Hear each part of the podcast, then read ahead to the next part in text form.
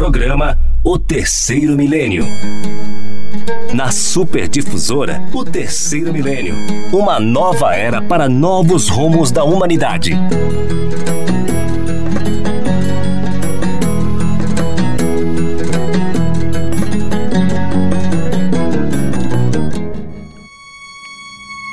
Muito bom dia, nossos ouvintes. Nós estamos hoje aqui de novo é, em dia novo, estamos estreando a mudança de horário do programa Terceiro Milênio, que de domingo, né, às 11, agora, a partir de hoje, iremos transmitir neste sábado.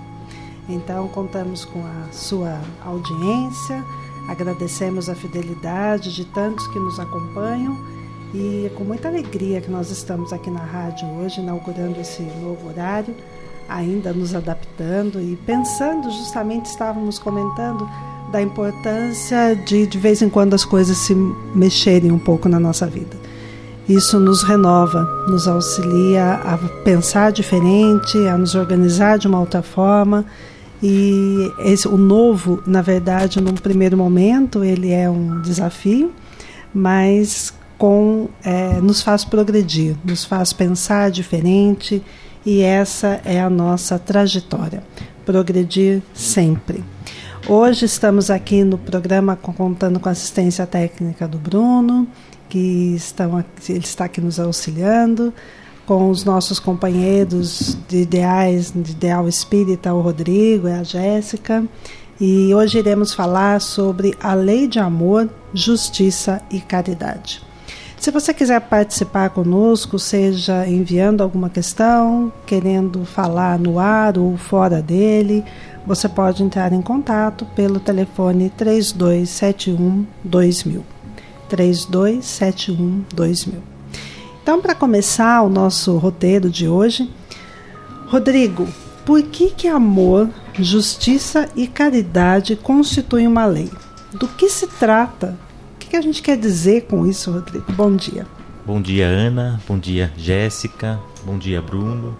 E um bom dia aos ouvintes que nos acompanham nessa manhã. Ana, a gente vai ouvir muito da doutrina espírita a respeito de referências de lei. Porque nós vamos encontrar isso na terceira parte do Livro dos Espíritos, onde Kardec nos apresenta as leis morais da vida.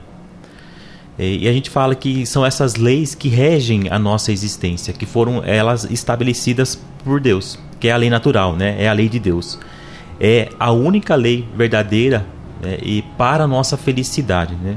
Então, à medida que a gente vai se afastando dessas leis pelos nossos comportamentos, a gente se torna uma pessoa infeliz. Então há uma, uma, uma diferenciação né, das leis que nós estamos acostumados a compreender, né? A Jéssica é o profissional da área de direito, né? E essas leis que regem a sociedade, cada país, cada sociedade tem a sua, elas vão mudando com o passar do tempo. À medida que a sociedade vai progredindo, né, as suas leis também progridem, sempre por um sentido melhor, né? Então basta a gente fazer um, uma, uma comparação né, da nossa sociedade atual com a anterior, com, com as outras épocas, a gente percebe que que há, há que se ter uma, uma grande evolução. Mas o que fala a respeito das leis divinas, essas leis foram criadas perfeitas né? e são imutáveis e sempre, perma e sempre permanecerão com, conosco né? Com, por todo o tempo. O que faz que vai valer né, a nossa compreensão é que à medida que a gente vai se desenvolvendo, vai progredindo, né, através do processo da reencarnação que a doutrina espírita traz para a gente, essas leis elas vão descortinando para gente e elas começam a fazer mais sentido para nossa existência. E aí nós vamos percebendo que à medida que nós vamos se comportando contrário a essas leis, né, o que, que é ser contrário a essas leis? São comportamentos infelizes nossos, né? do egoísmo, da vaidade, do orgulho. Então essas leis, né, que esses comportamentos conosco e com os outros vai nos trazendo infelicidade. Então, como essas leis, né, a gente vai falar mais sobre está escrita, né, tá no nosso, tá na nossa consciência isso, Deus nos colocou. A gente tem meio que inconsciente, né, nessa centelha divina, um despertar para que o sofrimento pelo afastamento dessas leis vai fazendo com que a gente cada vez busque mais se aproximar delas pelos nossos comportamentos, né? Então a lei, essa lei natural, né? Que que essas leis naturais é que rege a nossa existência. Então nós temos que fazer esse esforço para cada vez mais a gente possa se aproximar dela, compreender ela, entendendo esses mecanismos, né? Que apenas uma existência a gente não vai ter toda a compreensão. É necessário trabalho, aperfeiçoamento, né? experiência, erro, acerto. E nesse processo, cada vez mais a gente vai entendendo essas leis, se aproximando dela e nos, tornamos, e nos tornando mais felizes. Né? E a lei de amor, justiça e caridade, então, é uma dessas leis. Rodrigo. Isso. É. São dez. Isso. É isso. Kardec coloca lá, né, na terceira parte do livro, lei de sociedade, lei de igualdade. Então ele vai estar estabelecendo. Ele conclui com a lei de amor, justiça e caridade, não? Porque aí ele vai, ele vai trazer, né, é, essa questão no, desse um encadeamento, né, que a gente vai trazer mais para frente, né, a questão de, da, da justiça e a importância, né, da compreensão dessa justiça, o que, que é a justiça, que é a igualdade, né, que ela observa alguns direitos nossos. E quais são esses direitos, né? É, a gente vai encontrar esse direito aí falando mais da lei natural, da lei moral, né? no, nos princípios do Evangelho de Jesus, né? Fazer aos outros aquilo que eu gostaria que fizesse para mim mesmo. Então esse é o, o, maior direito que nós temos. Então quando a gente tem esse senso de justiça baseado no, na, no, na lei moral, né? Nós vamos entender que o amor e a caridade são pressupostos imprescindíveis nesse contexto, né? E aí com o passar do programa a gente vai explicar mais o que é o amor, a caridade. E essas leis, né, que são descritas na terceira parte do Livro dos Espíritos, como disse o Rodrigo, essas leis englobam as leis da física. Porque as leis físicas, né, leis físicas, que são física, da química, da biologia, as leis físicas são leis do mundo natural, material, que também foi criado por Deus. E também as leis morais, que se referem às relações do homem com Deus e do homem com seu semelhante, né, Rodrigo? E dessas dez leis, a última que Kardec coloca, Kardec sendo codificador da doutrina espírita, mas a doutrina espírita não é de Kardec, isso é importante a gente falar também, né? Que é a doutrina dos espíritos, né? Então foi trazida pelos espíritos. Então os espíritos trazem a última lei, a lei de amor, justiça e caridade. Porque as outras nove leis, elas é, dizem respeito a tudo isso, a justiça, o amor e a caridade de Deus para conosco. E a décima lei nos convida a justamente exercer essa mesma lei nossa para com Deus e nossa para com o nosso semelhante. Então, por esse motivo, né, que ela, ela é a décima, né, porque ela é, resume todas as outras. Todas as outras leis, a de adoração, a de trabalho, a de sociedade, né, todas elas estão resumidas na lei de justiça, amor e caridade. E essa lei, né, ao contrário da lei dos homens, né, que a, Jéssica conhece bem, que evolui, né, que muda, a lei divina, ela, como disse o Rodrigo, ela é imutável. Ela não vai se modificar e ela nos convida a sair do ego, né? da, da nossa posição é, de querer tudo ao, para nós, né? todos os benefícios para nós, para que possamos viver realmente na coletividade da criação divina, né? que nós estamos inseridos é, nessa lei divina. E não precisa conhecer o livro dos Espíritos para conhecer essa lei, né, Rodrigo? Nem precisa ser espírita. Não, não é? Ela está como você disse? Na nossa consciência. Na nossa consciência, ela está dentro de nós. Então a gente sempre. É, o conhecer o livro dos Espíritos e a doutrina espírita ajuda, mas não quem não conhece também pode praticar né, e pode viver segundo as leis naturais. É, é isso? São, são algumas compreensões da vida né, que nos levam a ter essa conclusão, né, Ana? Porque a gente vê a história da humanidade, perceber que a humanidade sempre acreditou em algo superior, né? mesmo que de forma distorcida do que da forma como nós acreditamos hoje. Então, o instinto da divindade, né, em aspectos diferentes. Era antigamente era Deus da natureza, Deus do tempo, Deus da agricultura, né? Mas o que, que isso quer dizer para a gente? Que já havia dentro de nós uma crença no divino, do algo maior, do nosso Pai. E também a questão de outras crenças, né, que a gente vai trazendo, que está no nosso, que está em nós, né? Porque nós somos espíritos imortais. Temos várias vivências e experiências não é somente esta vida. Então nós temos um, uma história, né? um mundo dentro de nós que nós trazemos no nosso comportamento, inclusive as crenças. Né? Então essas leis também. Por que, que a gente sofre, né? Por que, que a gente fala assim que o orgulho, o egoísmo sofre? Porque está indo contra a essas leis, ao amor que está dentro de nós. Nós estamos indo contra a nossa própria divindade, né? Então por isso que há esse sofrimento. um dia a gente cansa de ter esses determinados comportamentos, porque vai nos trazer sofrimento. E é, nós temos uma fatalidade, que é sermos bons e perfeitos, né? A única. A única, né? Então, todos. E como a gente está muitas vezes contrário a isso, a gente sente insatisfação. As pessoas cansam do mal. Vai chegar um momento que vai cansar, né? Então, por isso que nós temos esse dentro de nós, né? Essas leis estabelecidas. Jéssica, bom dia. O que é, afinal de contas, justiça?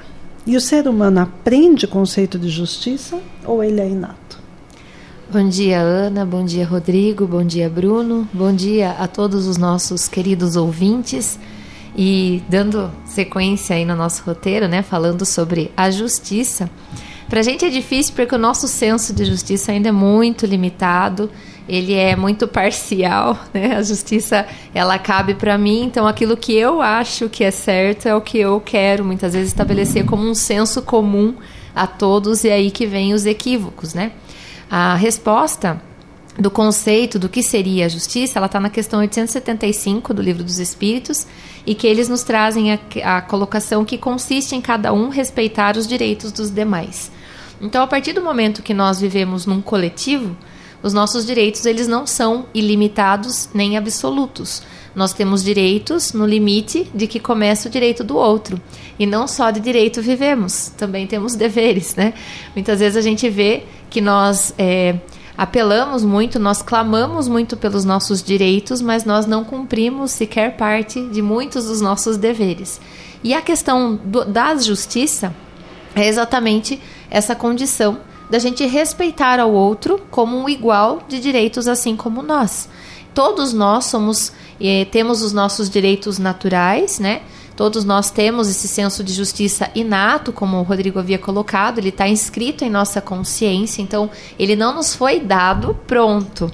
Ele veio, ele está inscrito em nossa consciência, mas assim como todos os outros conceitos que ainda temos, que vamos no decorrer do programa abordar a questão da caridade, do amor, a gente sabe que eles vão evoluindo, eles vão sublimando conforme a questão do progresso moral. Então, o nosso senso de justiça ele ainda é muito limitado porque, como nós temos uma visão ainda muito material da nossa existência, a vida terrena para a gente é muito presente, nós nos equivocamos achando que temos que gozar de todos os direitos aqui na Terra. E quando a gente se afasta da questão terrena, a gente começa a perceber a caminhada e a trajetória espiritual. Tudo aquilo que muitas vezes a gente acha injusto aqui na Terra, na realidade são oportunidades para nós, enquanto seres espirituais, de aprendizado. E muitas vezes existem muitas teorias, surgem muitas doutrinas no sentido de se dar uma resposta ou uma solução exclusivamente terrena ao senso de justiça, como se a justiça ela fosse uma questão externa. E na verdade, esse senso de justiça ele vai se desenvolvendo de forma interna, cada um adotando posturas de respeito, de tolerância, de paciência para com o outro, e aí sim a sociedade vai se tornando mais justa.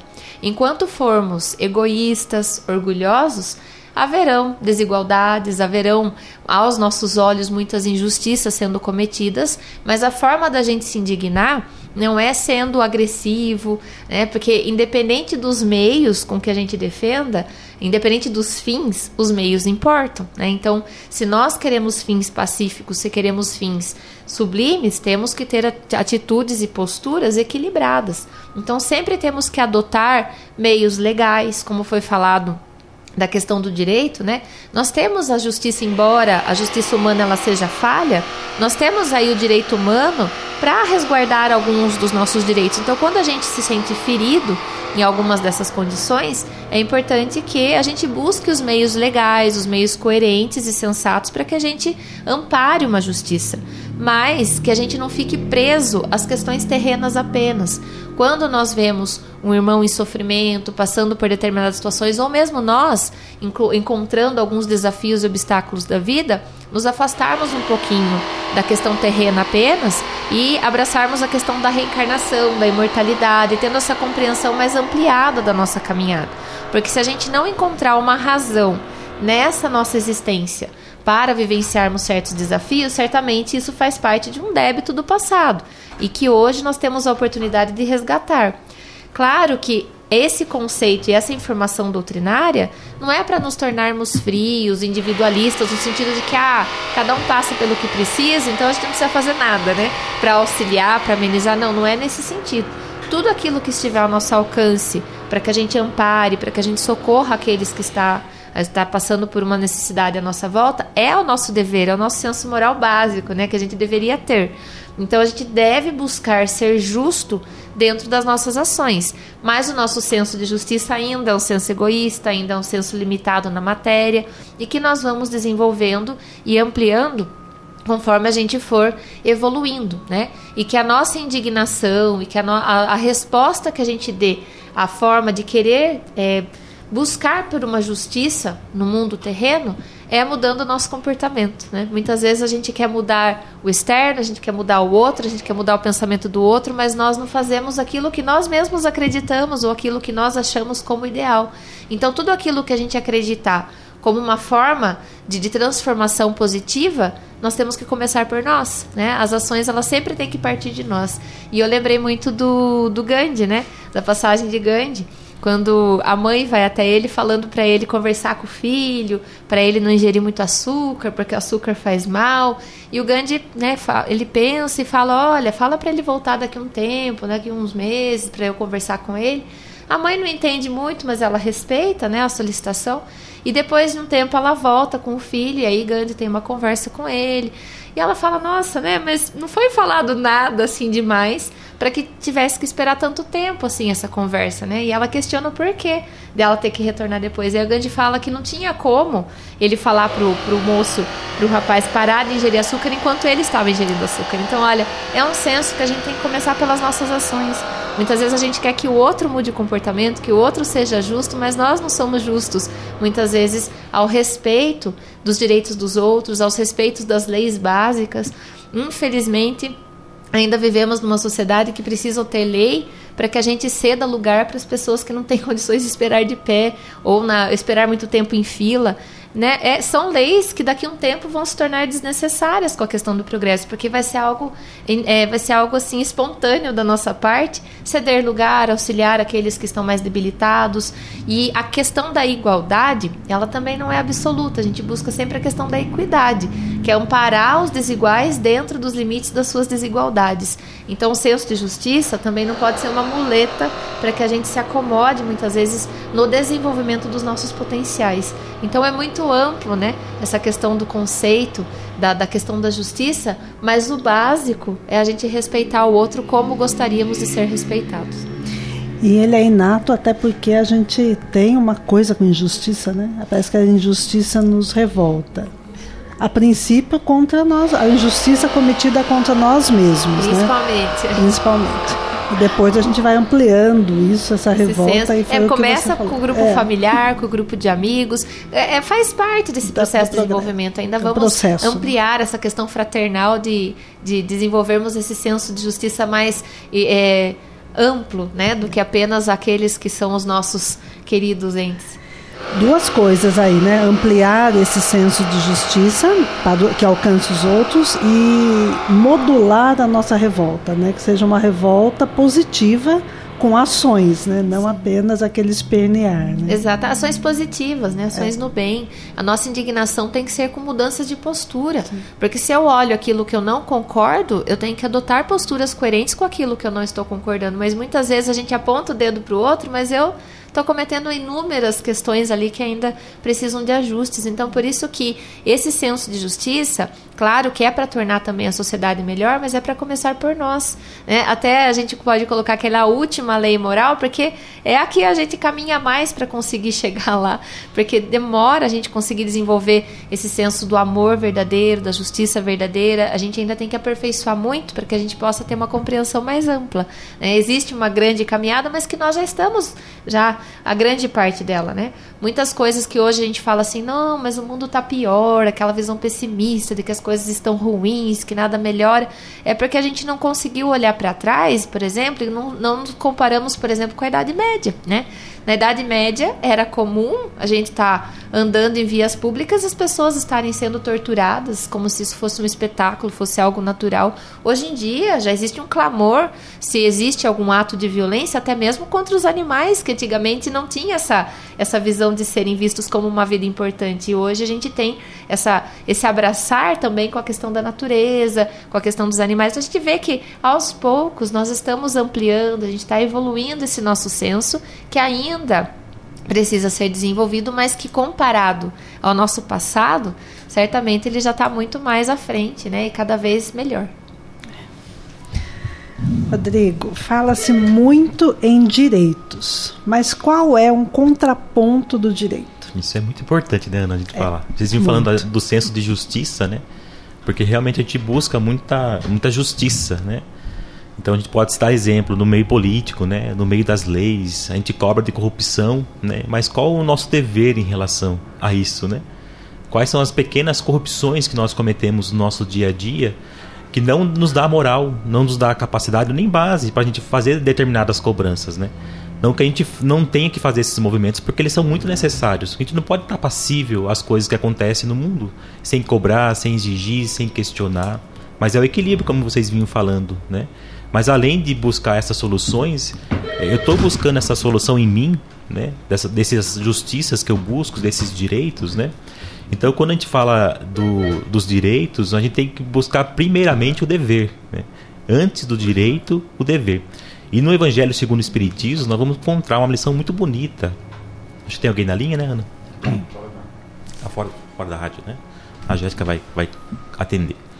Então, antes do, do direito, nós devemos buscar o dever. Então, no Evangelho segundo o Espiritismo, como vínhamos falando, tem uma lição muito, muito bonita que fala do dever, né? Ele diz assim que o dever é a obrigação moral da criatura para consigo mesma, né? Por que para consigo mesma? Porque a gente, quando a gente fala dessa questão moral, da lei moral, nós estamos falando de desígnios de Deus para a nossa vida.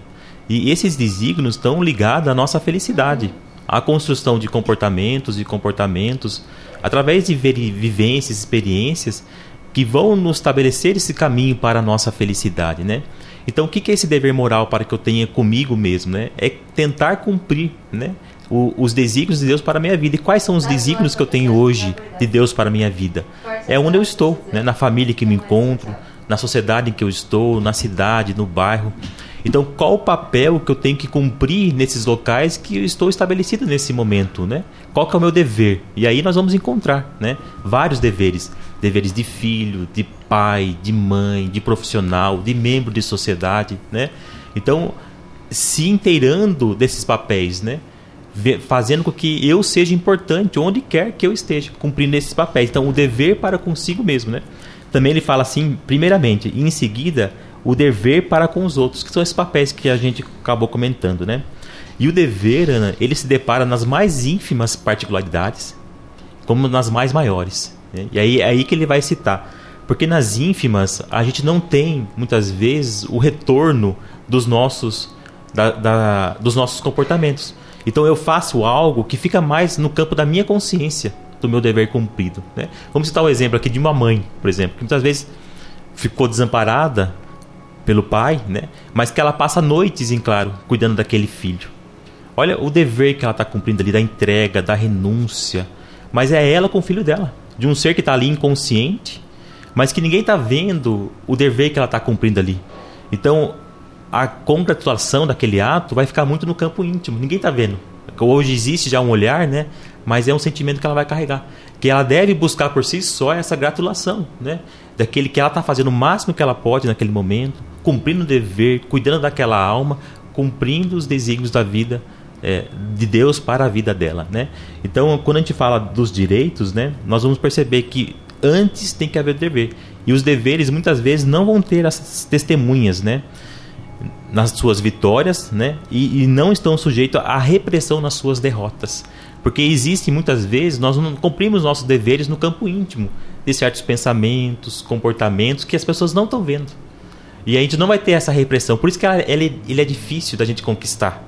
Porque muitas vezes é, é com nós mesmos essas situações. Né? Então, nessa questão do direito e do dever, nós devemos criar esse critério para a nossa vida. De se sentir importante, porque nós somos filhos de Deus, somos membros da, da sociedade, não talvez numa escala que a gente imagine que seja, né? Quando a gente cita Mahatma Gandhi, Madre Teresa de Calcutá, Chico Xavier, são pessoas que por algum motivo, né, vieram para dar exemplo na sociedade e tiveram um clarão, né, da, da imprensa, da, da, dessa visão. Mas existem muitos anônimos e nós temos que ter esses papéis como anônimos na nossa sociedade e se enxergar importante dentro da criação divina, nos papéis que nos foram estabelecidos. Então, quando eu tenho esse conceito de vida, né, então eu sei que eu sou um espírito imortal, eu sei o que estou fazendo aqui na Terra, e estou vinculado a determinadas pessoas, a determinada família, por algum motivo, porque Deus não erra, independente da qual seja a circunstância, com o meu estado de saúde, com a minha profissão. Então, o que eu tenho que perguntar? O que Deus quer para a minha vida?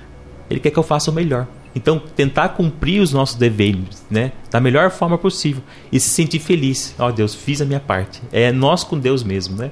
Então, sempre que a gente buscar os direitos, os direitos, vamos ver se nós estamos cumprindo primeiro os nossos deveres. É interessante isso, né, Rodrigo? Porque a gente olha os grandes, né, que tiveram grandes de deveres com a humanidade.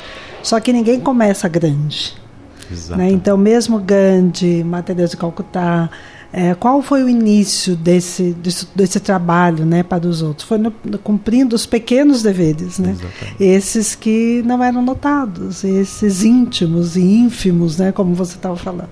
É, é bastante, por isso que a gente precisa treinar né, com a nossa consciência nesses deveres, cumprindo os deveres que a gente, que as pessoas não estão vendo, que não é para os outros, mas conosco mesmo, para que possamos um dia está cumprindo deveres maiores, né? Temos a, o merecimento de ter um dever maior para cumprir. E essas pessoas, Ana, falando exatamente isso, eles vêm com o papel também de revelar a lei divina. Né? Eles são missionários, né? Que têm como essa missão de trazer um novo caminho para a humanidade e que nos servem como referência. Então nós temos que olhar essas pessoas como exemplo mas muitas vezes nos parece distante. Então, qual é a referência que nós temos do nosso comportamento? É olhar a gente do ontem. Como que eu estava ontem e como que eu estou hoje?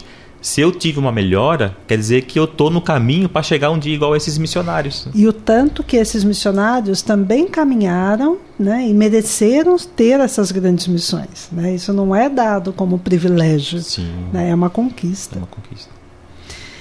Jéssica, algum comentário do telefonema? É o seu José, né, que ele sempre participa com, conosco aqui na rádio, e ele gostaria que a gente comentasse um pouquinho sobre a frase que Deus tarda, mas não falha, né? Até ele colocou a, a, a situação, mas ele gostaria que a gente compartilhasse aqui. E realmente, né, é, ele, ele fala, eu acredito que Deus não tarda, né? E realmente Deus não tarda. Nós temos aí o, o princípio da nossa criação, Todos nós somos criados simples e ignorantes, mas todos nós temos o potencial de nos tornarmos espíritos iluminados, mas isso é conforme as nossas obras, as nossas ações, as nossas escolhas, o processo de construção de cada um. Então não existe um período determinado, né? Ah, em X reencarnações, aquele espírito vai se iluminar, as coisas vão melhorar. Não, depende das nossas escolhas, porque nós temos o livre-arbítrio. E Deus não tem pressa, né? Ele respeita o tempo de cada um de nós. Muitas vezes estacionamos por séculos em determinados equívocos, raivas, rancores, demoramos digerir certas situações, mas isso é no tempo de cada um. Então não é Deus que tarda. Nós é que muitas vezes estacionamos, demoramos para despertar a consciência para a questão do progresso e Deus respeita o nosso tempo. Né? Por isso que até as comunicações dos espíritos, quando vêm falando de mundo regenerador, que nós vamos nos tornar espíritos de luz, não trabalham com datas, com tempos fechados, porque isso depende do nosso livre-arbítrio, que é flexível. Né? Nós estamos sujeitos às escolhas, aos impasses das nossas escolhas e nós vamos caminhando gradativamente. O fato, o destino que nós vamos atingir é a perfeição. Quando? No tempo de cada um de nós. Então não é Deus que tarda, nós que muitas vezes não despertamos aí. Quando temos oportunidade, demoramos um pouquinho em perceber, mas todos nós, independente daquele que a gente olha e fale, nossa, esse não tem jeito, né? Que às vezes a gente rotula dessa forma limitada, mas diante da caminhada da imortalidade do espírito, todos nós atingiremos essa perfeição. Lembrando, né, da segunda parte da frase, né? Não falha. Exatamente. Então não falha com ninguém, né? Jéssica, e falando em direito, qual o primeiro direito natural do ser humano? O de viver, né? Na questão 880 eles colocam que é o direito de viver. Inclusive eles falam que nós não temos o direito de atentar contra a vida de ninguém, né? Então, como a, a, a vida ela é uma permissão divina, a lei né, da, da reencarnação, ela é para a gente, independente de a gente acreditar na imortalidade da alma, da reencarnação, ela é um fato a que todos nós estamos sujeitos. Então, a reencarnação, ela é uma, um, um, presente que Deus nos dá para que a gente possa atingir essa questão do progresso, que também é o nosso destino aí. E através desses processos que nós vamos traçando na matéria, é que nós vamos evoluindo, que nós vamos crescendo, que nós vamos ampliando as nossas condições, os nossos potenciais. Né? Então, a, a, vida para a gente é uma, uma dádiva, né? Claro que existe planejamento reencarnatório, muitas vezes para vindas mais, é, para vidas mais curtas no sentido terreno, né? Muitas crianças que muitas vezes desencarnam com idades tenras aí, é, muitos jovens que partem. A gente, na verdade, tem uma dificuldade de lidar com a questão da morte, porque independente da idade, a gente sempre vai achar um motivo, né? Que, ai, que pena, agora que aposentou, ai, que pena, mas era lúcido, ai, que pena, tinha saúde. A gente sempre acha um pretexto para escapar da morte, na verdade, terrena, mas isso também ela é inevitável, porque nós estamos aqui nessa vida de passagem. E a nossa vida ela é curta exatamente para que a gente possa aproveitá-la da melhor forma possível, fazendo escolhas mais coerentes e pensando num fim terreno, porque se nós temos um fim, a gente tem que procurar fazer o nosso melhor enquanto nós estamos aqui. Então, o direito de viver é um direito que cabe a todos nós. Então, quando nós tiramos a vida de alguém, a de outrem, nós cometemos um, uma grave falta, que não é um pecado mortal. A gente sabe que na doutrina espírita nós não temos essa questão de inferno eterno, de mal eterno. Ninguém foi criado para ser mal, não existe um planejamento para ser mal, mas é previsível, por conta das nossas dificuldades morais, que a gente venha a cometer certos ilícitos. E quando a gente faz isso, são é, equívocos que nós assumimos, compromissos que nós assumimos que ficam registrados em nossa consciência e que muitas vezes demoram aí um, um longo processo para que a gente consiga digerir, concluir isso também para com aquele com quem nós prejudicamos, porque é, dependendo de quem nós prejudicamos, se é um espírito de luz como Jesus, né, que por exemplo foi crucificado, que é o espírito mais puro que passou pela terra, Jesus não tinha ódio de ninguém, não guardou rancor de ninguém, não necessitou sequer perdoar, porque ele não guardou raiva, ele não se magoou, ele entendeu a nossa pequenez moral naquele momento. Mas e se é um irmão né, que tem ainda seus princípios mais, é, mais apegados, mais enraizados ali no ódio, criam-se vínculos ali, se estabelecem vínculos de ódio por um certo período. Porém, o mal, o ódio, o rancor, ele tem um tempo para acabar, que é o tempo do despertar de cada um ali dos envolvidos, né? E esse de, afetar a vida de outrem também se refere à nossa própria vida, né? A gente deve procurar manter-se aqui nessa, nessa jornada enquanto nos for dada a oportunidade de continuar e que nós respeitemos esse envelhecimento, esse processo natural do desgaste do nosso corpo. Se adquirimos uma enfermidade de repente não decorrente de comportamentos adotados, a gente sabe que existem coisas que precisamos vivenciar, experienciar na matéria para que a gente possa evoluir, mas sempre estar atentos com os atos que nós provocamos, porque muitas vezes, muitas das causas atuais são escolhas atuais, né? Nem sempre ela está remetida a um passado. Então, se a gente é imprudente com, o nosso, com a nossa alimentação, com a questão da atividade física, com a questão dos vícios, né, ingerindo coisas, substâncias que afetam o nosso organismo, nós antecipamos muitas vezes esse processo e acabamos assumindo uma corresponsabilidade. As emoções também, né? As emoções que a gente sabe que desenvolvem muitas doenças psicossomáticas, inclusive os cânceres, né, que a gente inclui nessa questão. Então existem certas questões que não estavam no planejamento reencarnatório, mas que Deus permite que a gente vivencie como uma consequência daquilo que nós temos escolhido. Por isso a importância de nós estarmos atentos com a questão de buscar esse cuidado, porque não é porque temos essa visão da caminhada imortal do espírito que nós vamos menosprezar o cuidado com o corpo. Embora seja uma jornada temporária, nós temos que cuidar, tomar o zelo básico do nosso corpo, porque nós somos responsáveis, ele é um instrumento de trabalho emprestado. O nosso corpo não nos pertence, nosso corpo ele é emprestado para que a gente participe dessa jornada. E aí quando a gente devolver, entregar esse corpo, a gente vai entregar como, né? Com o desgaste natural do tempo tempo, que é o que acontece, ou um pouquinho mais judiado pela, pelas ações, pelos equívocos que a gente enfrenta, né? E, e isso também em relação à vida de um feto também, né?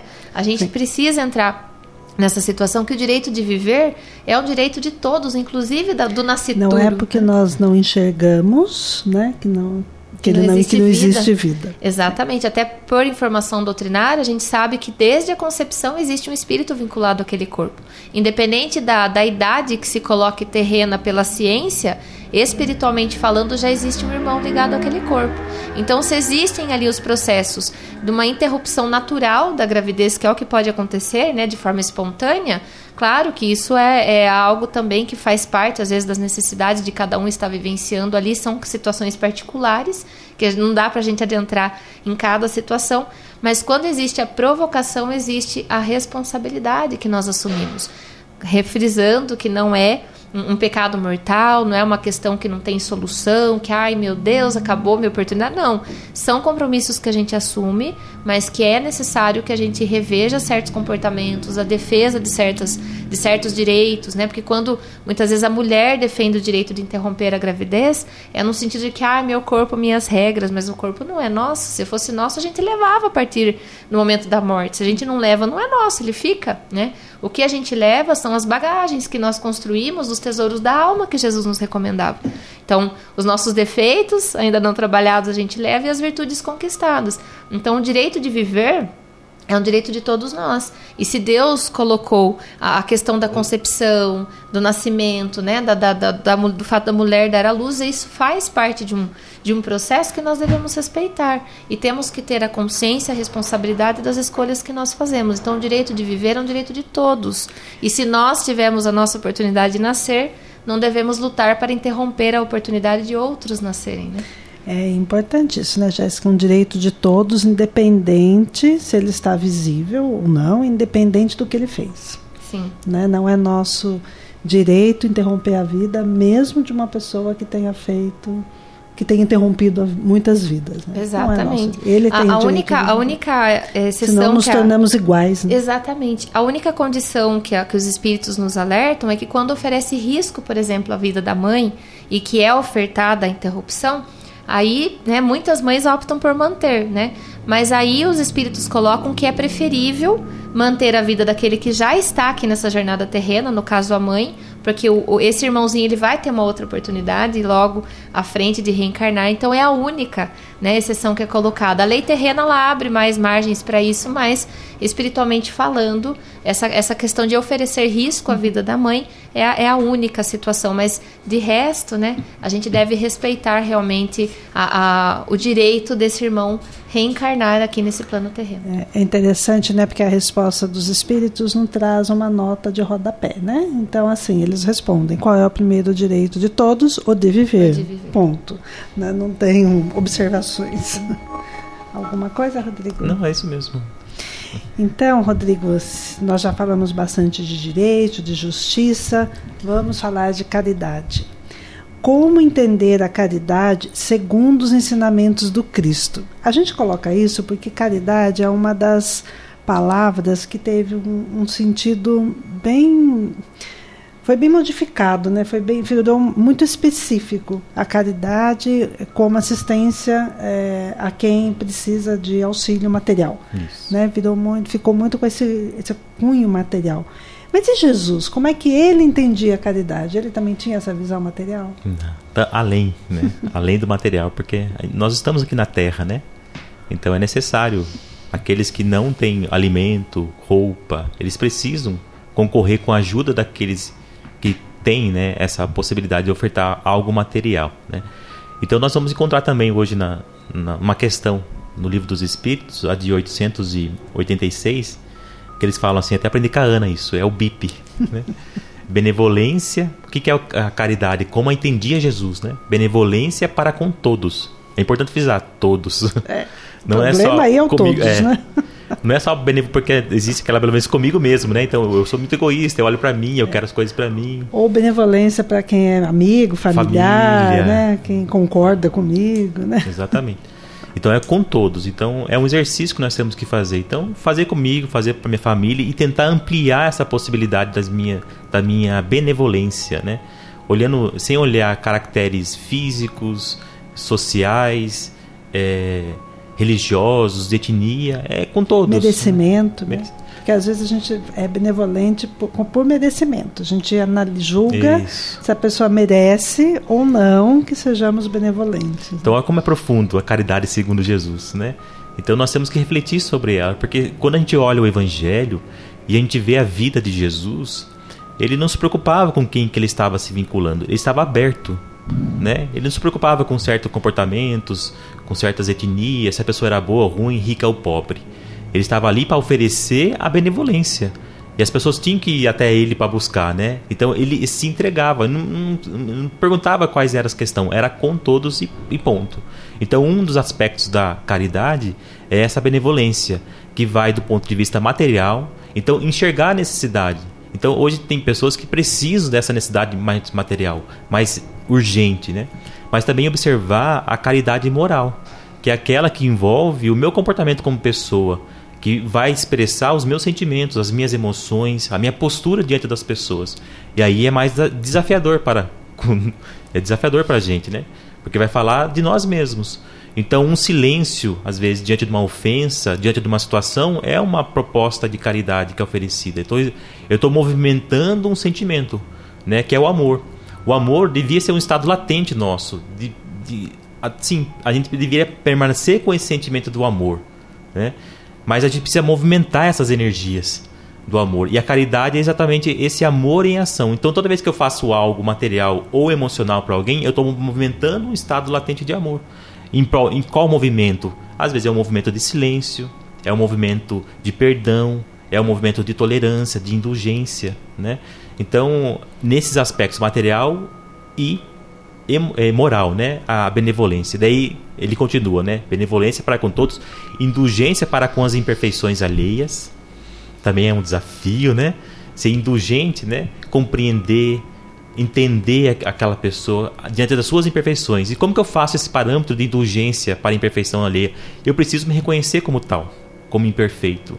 Tem que passar por esse processo de autoconhecimento então, se eu me identifico, se eu sou uma pessoa que me acho superior, aí já não tenho humildade, sou muito orgulhoso, que eu não tenho necessidade de ajuda, eu não vou conseguir reconhecer que aquele outro também tem as suas dificuldades. Talvez aquele outro não tenha a dificuldade que eu tenho naquele campo, seja qual for, da sexualidade, do comportamento, das emoções. Então eu verifico que naquele campo talvez eu esteja um pouquinho melhor, mas em outros campos, que ele esteja melhor que eu naquela circunstância. Então, se eu faço um processo de autoconhecimento, eu me reconheço ainda imperfeito, reconheço as minhas, minhas possibilidades, eu verifico como foi minha vida, como foi a minha educação, o, o como eu me comporto hoje, a influência muitas vezes, né, da minha forma de vida.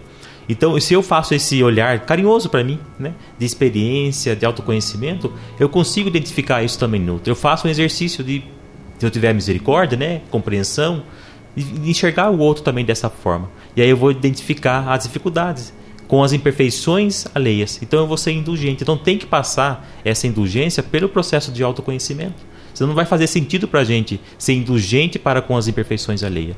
E perdão das ofensas. Então é o BIP. Né? Também é um desafio, né? Mas também passa pelo processo do auto-perdão.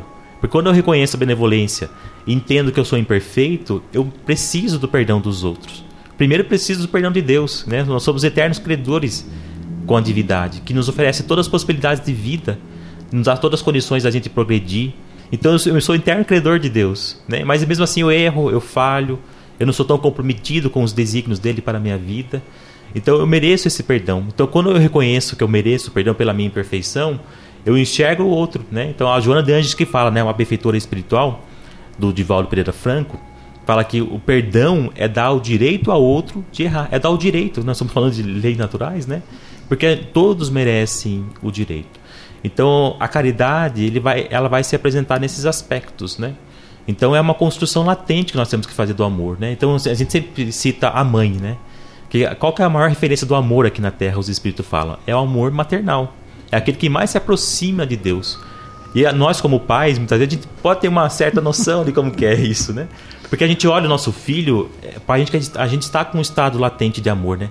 A gente olha com ternura, né? Olha que benção, que, que alegria que é estar. Mas a caridade é necessário que ela se faça esse movimento. O filho vai, vai exigir da gente certos comportamentos, né? De renúncia, de tolerância, de respeito. Então eu torno esse estado de amor tangível para que a, o terceiro possa receber essa caridade segundo Jesus. Isso mesmo. Jéssica, alguma coisa? Tá ótimo. Então me diga, Jéssica, o que significa a afirmativa o amor é o corolário dos sentimentos? Eu fui buscar né, sinônimos para colorário, corolário. E aí coloca lá consequência, desfecho, efeito, desenlace, segmento. Ou seja, o amor vai ser a sequência né, do nosso desenvolvimento moral. É, a gente ainda tem um amor muito segregado, muito limitado, condicionado, muito né? Muito equivocado. Muito equivocado. Nosso amor ainda é doente. Sim. Porque a gente ama conforme aquele nos oferta o que eu espero. A partir do momento que não me corresponde mais, eu não amo mais, né? E muitas vezes passa até a ser uma raiva, um ódio, né? Então é um amor muito adoecido.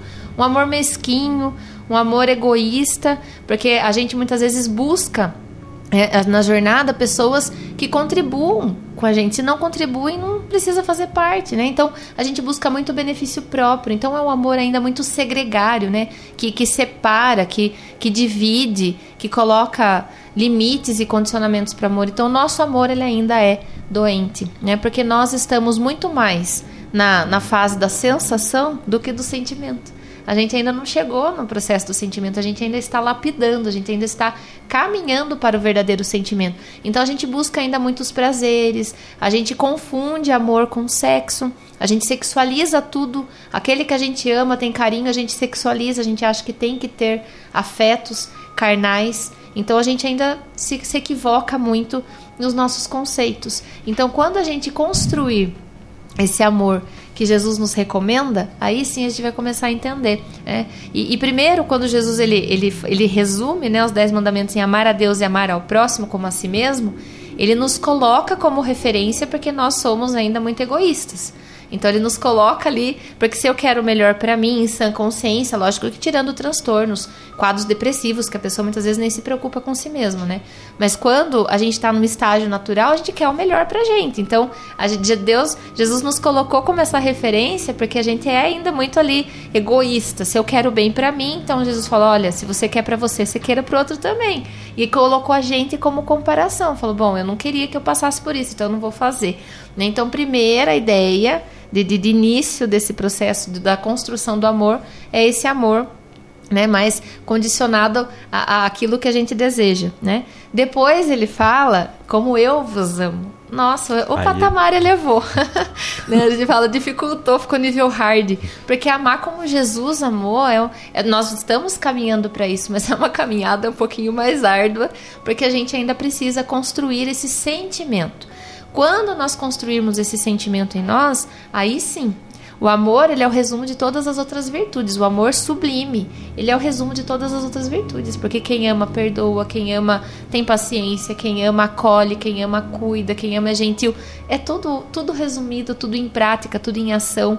Quem ama faz o bem, é leal. Vai, é leal, não vai se sentir bem em ver o outro sofrer, vai se incomodar com o sofrimento do outro, vai fazer de tudo, até mesmo doar-se para que o outro seja fez. Foi o que Jesus fez. Ele se entregou, ele se doou. Ele se fez homens, pra, se fez homem para que a gente se tornasse um pouquinho melhor, né? Então a gente vê essa entrega que é muito maior do que a gente ainda pensa que sabe, né? Então a gente ainda tem um amor muito doentio que a gente está nesse processo de lapidação. A gente acha que a pimenta do amor é o ciúme, é, os equívocos de achar que a posse sobre o outro é um sentimento de amor. Então a gente ainda tem um, uma trajetória para que a gente possa compreender esse sentimento que ele é fraterno, né? Até refletir um pouquinho sobre a questão da reencarnação. Por isso que a gente inverte de papéis na reencarnação, porque o objetivo é tornar esse amor fraternal, ele não é carnal. Ele não, não, não é sobre papéis que nós exercemos, mas ele é fraternal, ele é a todos e de uma forma sem desejos, sem pensamentos impuros, sem é, deslealdade, infidelidade. É um amor fraternal, o amor de querer ver o outro bem. Então é, é, é Sem algo querer nada maior. em troca. Sem querer nada em troca. Nem mesmo o obrigado fala Sim. no Evangelho, né? Quando a gente faz o bem verdadeiro para alguém, a gente não espera nem o agradecimento. E é difícil, porque se a pessoa não agradece, a gente fica magoadinho, né?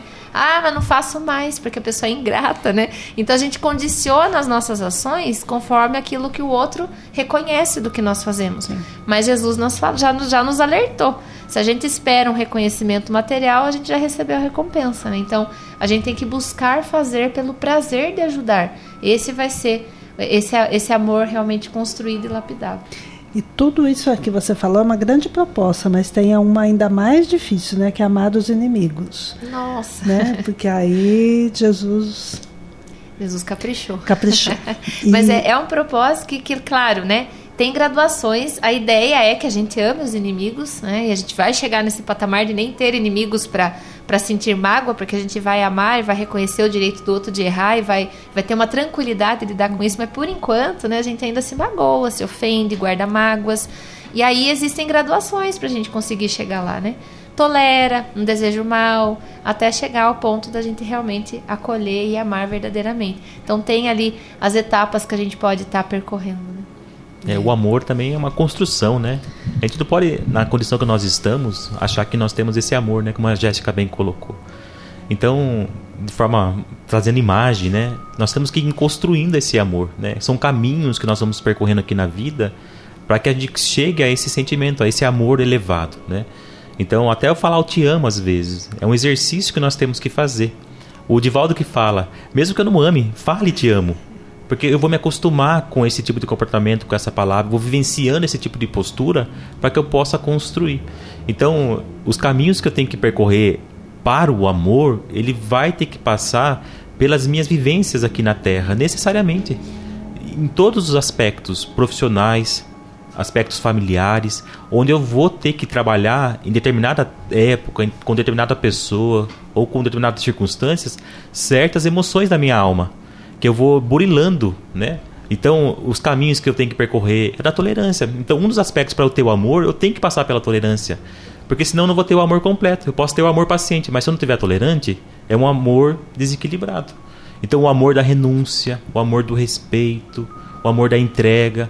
Então, eu vou percebendo que na minha vida eu vou trabalhando essas emoções. E se eu estou consciente, né? Se a gente está consciente para esse despertar da alma, dos aspectos da alma, do que eu sou, eu vou trabalhando essas emoções. E aí eu vou viver mais conscientemente e eu vou viver com um propósito. Onde eu estou? O que, que eu preciso trabalhar das minhas emoções naquele local, na minha família? Então eu vou me, vou me sentir importante onde quer que eu esteja. Na família. Então o que, que eu tenho que trabalhar meus sentimentos ali? O que, que eu vou trabalhar na minha profissão? Eu vou construindo até chegar nesse objetivo do amor, que vai demorar. Mas eu vou, eu vou estar trabalhando, né? Então é um caminho. O amor é uma construção que passa por esses aspectos da vida. E uma construção possível, né? Super possível. Super Porque possível. é pelo esforço, né, Ana? É isso que os espíritos falam. A gente não é completudo. A gente tem a completude ainda. Então como que eu vou trabalhando ele? Pelo esforço. Então se a espiritualidade, né, os benfeitores verificam que eu estou fazendo um esforço para minha transformação, eu abro o campo para essa transformação. E eles vão enxergando essa intenção minha, eles vão nos auxiliando também nisso, porque nós somos sozinhos, né? Nós temos, temos benfeitores espirituais né, que nos auxiliam na nossa caminhada, que nos dão força. Às vezes no sono a gente encontra com um benfeitor espiritual, com um amigo, que nos inspira, que nos fortalece. Né? É importante o recurso da oração. Então eu acordo para o outro dia mais fortalecido. E aí eu tenho mais forças para superar esses desafios, né? Então eu vou trabalhando nesses caminhos. E se de cara já falamos, e não vou conseguir. Aí já estou negando, né? Então a gente precisa, né? E, e buscar esses caminhos, né? E se fortalecer, né? Então eu vou encontrando um sentido, né? Então eu vou vivendo uma vida consciente do que eu sou e o que eu quero, né? Para que eu possa atingir esse amor, como a Jéssica falou. E Rodrigo, por que, que o amor e a caridade, então, são complementos à lei de justiça? Porque a, a doutrina vai trazendo esses assuntos de forma racional, né? Então, como a gente trouxe esse conceito de justiça, né? De entender, né, que a, como, como a Jéssica bem colocou, a justiça, que é observar os direitos, né? Eu vou entendendo, né, que, o, que existe uma lei que estabelece as nossas vidas, que rege a nossa existência. E quando a gente observa isso, sem raciocinar de forma mais profunda, né? Quando vamos colocar um exemplo da nossa sociedade, né? Quando tiver países, né, crianças que passam fome, pessoas que nascem com doenças, com dificuldades, aonde que nós vamos encontrar a justiça divina nesses aspectos?